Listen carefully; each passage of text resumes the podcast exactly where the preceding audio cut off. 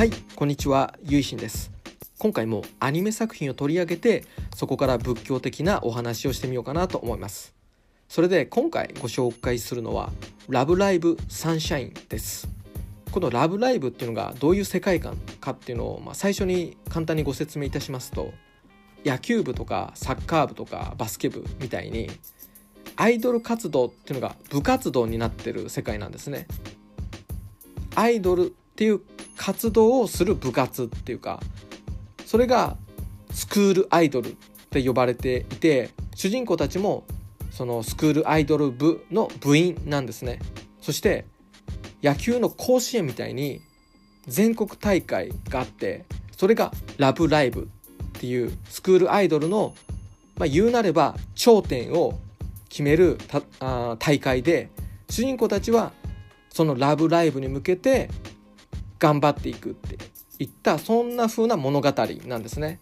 でこの「ラブライブサンシャイン」の登場人物で黒沢ルビーっていうキャラクターがいるんですよ。で僕の推しなんですけどもこのルビーちゃんの決め台詞っていうかセリフで「ガンバルビー」っていうのがあるんですね。で今回はこのガンバルビーからちょっとお話を広げてみようと思うんですけどもこのガンバルビーってルビーちゃんが頑張るぞっていう時に頑張ルビーって言うんですけども頑張るっていうのと自分の名前のルビーを合わせた、まあ、そういう面白ワードでもともとはですねあのルビーちゃんの中の人声優さんのフリリンがツイッターでつぶやいてでそこから人気が出てアニメの方に、えー、逆輸入されたっていったそういった経緯があるんですけどもこの「頑張る」っていうのがもともとは、えーと、語源をちょっとお話しさせていただきますと名医者さんとかの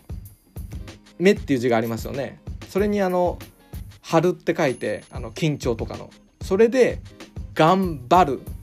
て言ってたんですよ。でこれは一つのところにとどまって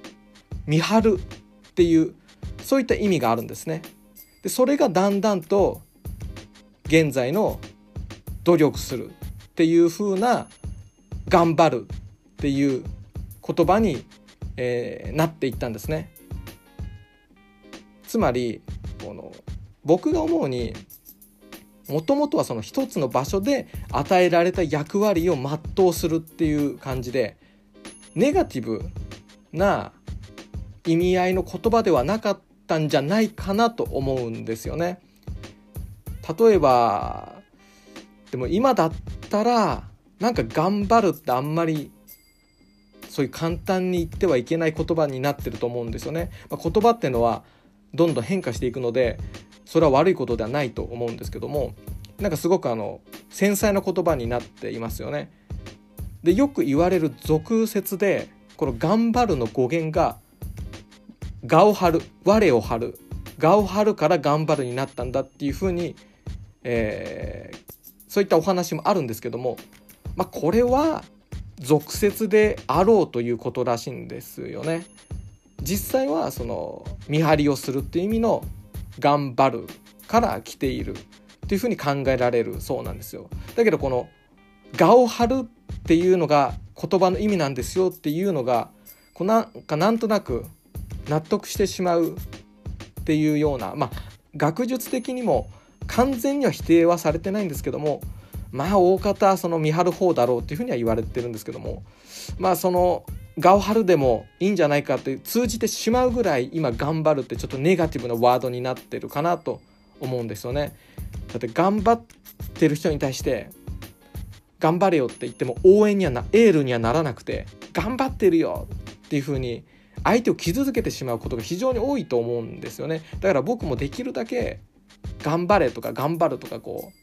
他の人に対して言わないように心がけてはいるんですけれどもだけどもともとはおそらくは一つのことを成し遂げるっていうそのために努力をするっていうことで特段ネガティブなことではなかったんじゃないかなとまあ僕そんな言葉に詳しくないのでわからないんですけどもなんかなんとなくそんな感じを受けましてでここでなんでこういうふうに言葉の受け取り方が変わったのかなって自分なりに考えてみたんですけども今のこの「頑張る」っていうのを想像してじゃあその「頑張る」の反対語は何かなって考えたら楽しいとか楽しむっていうことなんじゃないかなと思ったんですよ。頑張るの反対って怠けるとかだらけるじゃなくて楽しむっていうことが今の頑張るの意味の反対対になってる言葉なんじゃないかなと思ったんですね。つまりこの逆を言えば今は頑張るってことは楽しくないっていうことだと思うんですよね。辛いし苦しいしその重圧に押しつぶされそうになる全然楽しくないっていうことだと思うんですよ。だけどその本当の意味での頑張るってその物事とか家庭を楽しむっていうことなんじゃないかなと思ったんですよね。楽しむから頑張れるっていうか楽しいから頑張るっていうことが本来であったと思うんですよね。だけどだんだんその楽しいっていうのが置いてけぼりになって全然頑張る日できないただ、まあ、辛いだけだとまあそういう感じになっちゃったと思うんですよね。ここで踏ん張るべみたいな感じでなんかそのすごいハードなせめぎ合いをしているって感じになっちゃってもこの仏教で考えたらこの頑張るっていうのはもともとは精進っていうか正しい努力っていうような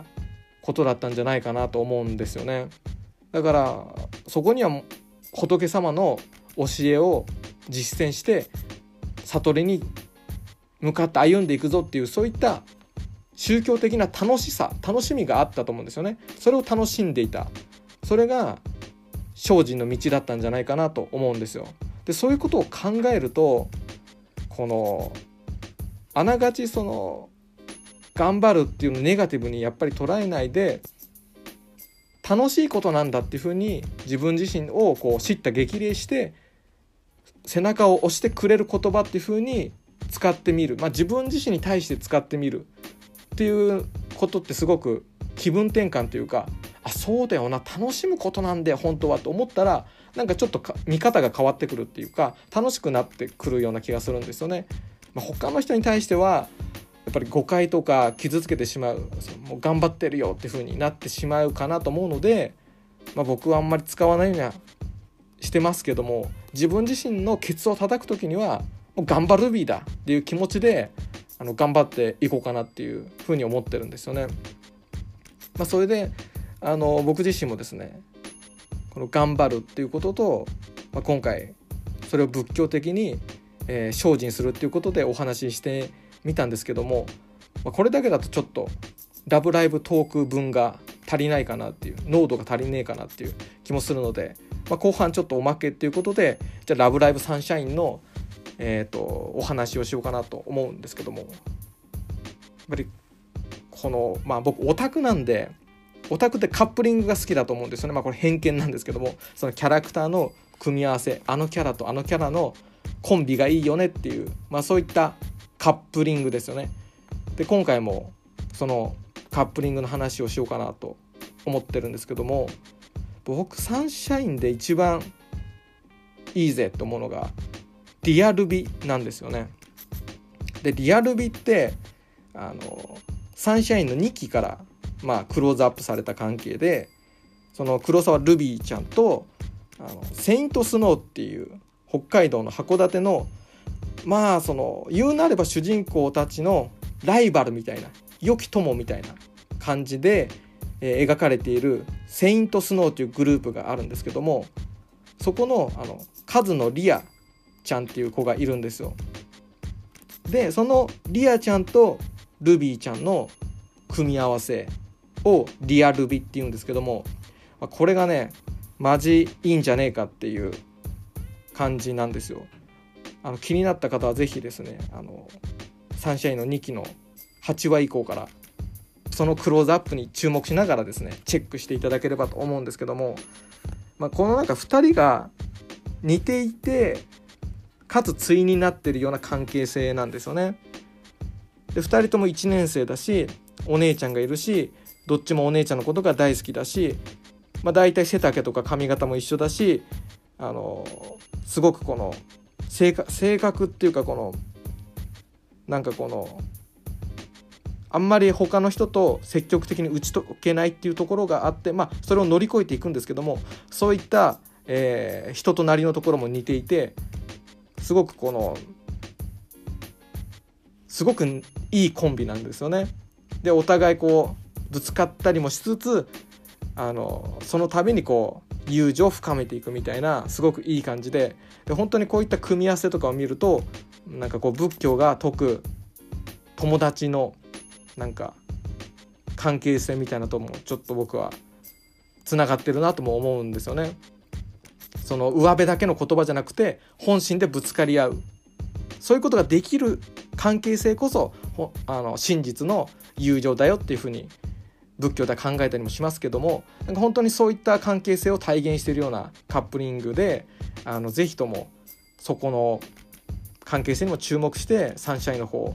あの楽しんでいただけたらなってもう何目線だよって感じなんですけど、まあ、本当にですねあのそのガンバルビーもいいしリアルビーもいいよっていう感じであの今回は、まあ、そういった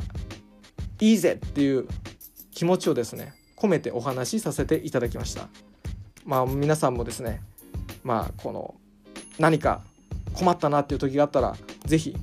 頑張るビーの精神で、えーと、楽しんでいただけたらと思います。僕も、えー、楽しんでいきたいと思います。それでは最後までお聴きくださりありがとうございました。合唱何万ダブ